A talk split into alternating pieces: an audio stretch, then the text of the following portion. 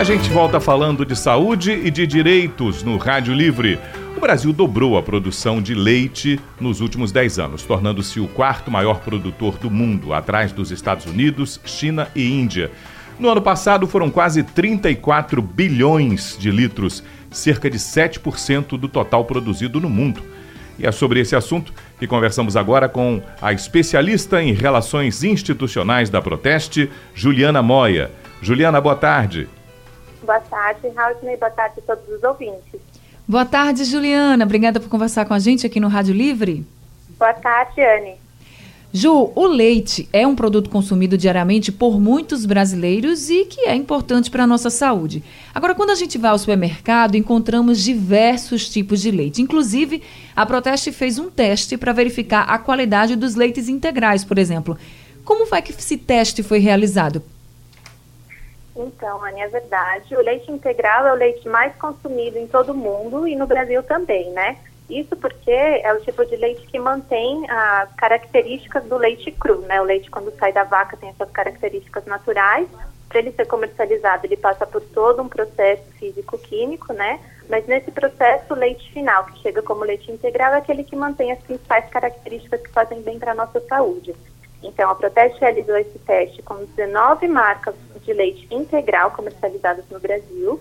E o que foi analisado foi o rótulo dessas marcas, né? elas contêm todas as informações que a legislação obriga.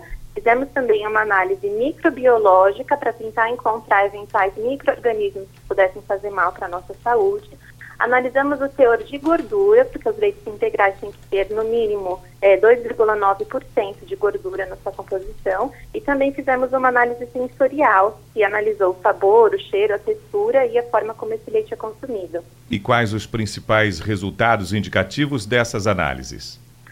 Felizmente, as marcas são muito bem é, é, cotadas aqui no Brasil, né? os resultados foram bastante positivos dessas 19 marcas, mas o consumidor tem que ter alguns cuidados no momento do consumo na mesma. Né? A gente sabe que é um produto que se, deteriora com muita facilidade, então o consumidor tem que ter muita atenção com a data de validade e a forma de conservação desse produto.